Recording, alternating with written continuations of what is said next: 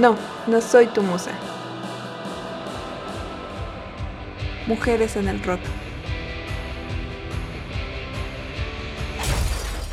Hola, ¿qué tal? Bienvenidas. Espero que se encuentren bien. Yo soy Rebeca y esto es No, no soy tu musa. Espero que hayan podido escuchar el primer capítulo, donde hablamos de Gloria Ríos, quien fue la pionera del rock and roll mexicano. Pero ella no fue la única rockera en los años 50.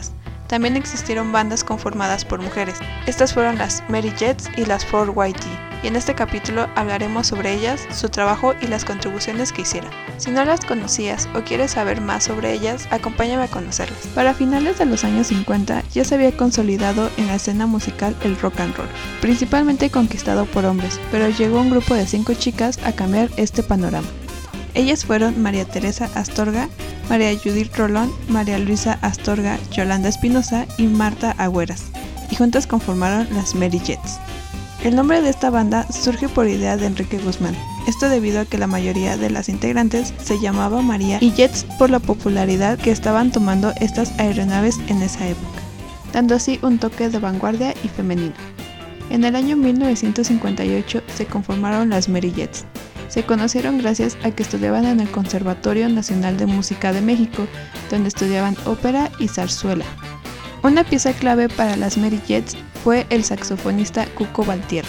Cuco fue el encargado de ensamblar a las Mary Jets. Trató de hacerlo un grupo versátil. El primer LP que grabaron fue principalmente de piano y guitarra, pero la disquera decidió cambiar a rock and roll por la popularidad que estaba teniendo. Sus dos éxitos de este LP fueron Dulces Tonterías y Una Chica Anticuada, así como el rock del ratón de Cuco Valtierra.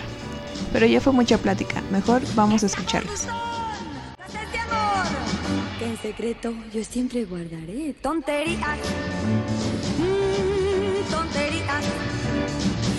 ese dulce de tu boca.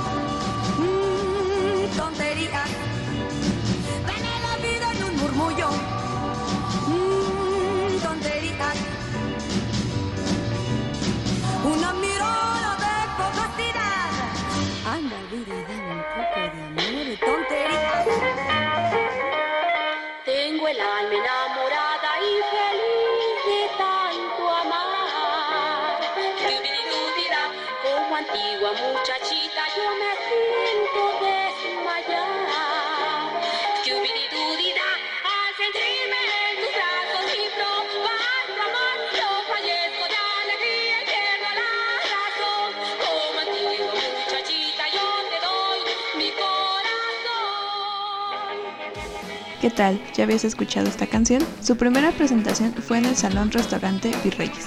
Pero no todo fue miel sobre hojuelas, pues al grabar su segundo LP se puso en duda de que ellas fueran quien tocaran los instrumentos. Pero esto no las detuvo, pues llegaron a presentarse en diferentes ciudades, por ejemplo en el Teatro Iris en la Ciudad de México, en la Caravana Corona con distintas bandas como los Rebeldes de Rock, los Loop Jet, entre otros. Como dato curioso, las Mary Jets fueron quienes inspiraron a otras bandas a ponerse ese nombre, The Jets. En el año 1960 hicieron una gira por Venezuela y después una gira por Estados Unidos, donde fueron conocidas como Swinging Señoritas y las Cinco Marías. Por razones que solo ellas conocen, decidieron separarse en 1963. Las Mary Jets no solo fueron la primera agrupación femenina de rock and roll en México, sino del mundo. ¿Qué tal, eh? pero ahí no terminó la inclusión de las mujeres en el rock and roll mexicano. Y siguiendo sus pasos tenemos a las 4YT, formadas en 1960. Las dos primeras integrantes fueron María Yolanda Guadalupe Dávila Ríos, quien tocaba el bajo, junto con Yolanda Martínez, mejor conocida como Yogus. Yogus estudiaba en el Conservatorio Nacional de Música y ella fue quien le enseñó a tocar a María Yolanda. Ya con un poco de experiencia, siguieron aprendiendo con Rafael Miranda Marcero, de Los Ángeles Azules, así como con Jaime Capilla y Juan Rubén Zúñiga, integrantes de Sami y su conjunto, quienes les prestaban sus instrumentos. La alineación original de las 4YT fueron Yolanda Martínez Yogus, Rosa María Villaseñor, Gloria Asha y María Yolanda. Su primera presentación fue en el Salón de Baile Florida, que se encuentra a un costado de la Plaza México, con un público de 700 personas. Después de su debut, tocaron en bares como Los Manolos, La Faceta y el 33. Tiempo después llegaron a coincidir con las Mary Jets. Las 4YT tuvieron un gran apoyo por parte de otras bandas, así como sus amigas quienes formaron un grupo de fans y como representante tenían a la mamá de Jogus. Inspiradas por Doris Day, Paul Anka y Elvis Presley, decidieron componer sus propias canciones. Recordemos que en ese momento solo se grababan covers, eso convierte a las 4YT en la primera banda en tocar canciones propias. Bien hecho chicas. En 1961, Paco de la Barrera, de Orfeón, firmó con las 4YT para grabar en Dimsum. Grabaron canciones como Tienes que volver y Hey muchacho.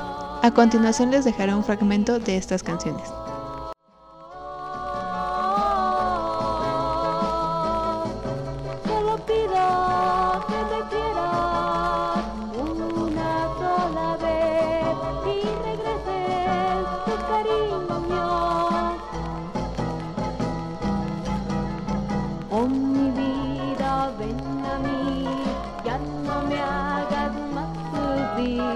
No ves que yo sin ti no, no puedo resistir.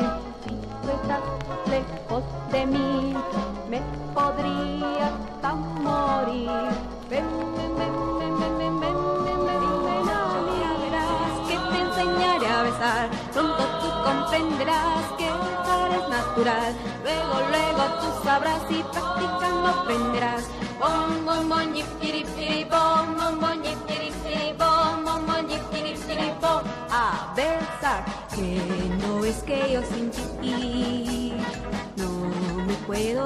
divertir. Pareces locomotora, una vieja licuadora cuando empiezas a besar. Si me llevas a bailar, luego vamos a cenar. Es algo sensacional si me quieres abrazar. Y la fiesta acaba mal si me tratas de besar. Bom, bom, bom, yip, yirip, bom, bom,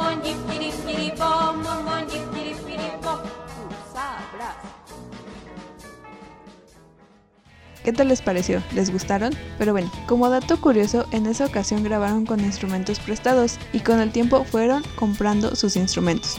Pero el talento era nato. En Orfeón conocieron al señor Ibarra, quien les ayudaría a conseguir conciertos. Desafortunadamente no se llegó a un acuerdo con su representante, que recordemos era la mamá de Yogus, pues todas eran menores de edad y como unas señoritas de casa no podían salir de noche. En 1961 oficialmente se desintegró la banda. Si bien la historia oficial del rock en México nos dice que los pioneros fueron los Teen Top, los locos del ritmo y los rebeldes del rock. Estas chicas llegaron a romper estereotipos, no solo en México, sino en el mundo. ¿Quién se hubiera imaginado que la primera banda femenina hubiera sido en México? Así como las primeras en crear canciones mexicanas de rock and roll hubieran sido mujeres. Espero que les haya gustado este segundo capítulo. Recuerda seguirnos en Instagram como no, no soy tu musa, donde subiremos recomendaciones musicales así como las referencias de cada capítulo. Ayúdanos compartiendo este podcast. Recuerda ser libre, fiel y auténtica a ti misma. Yo soy Rebeca, nos vemos la próxima.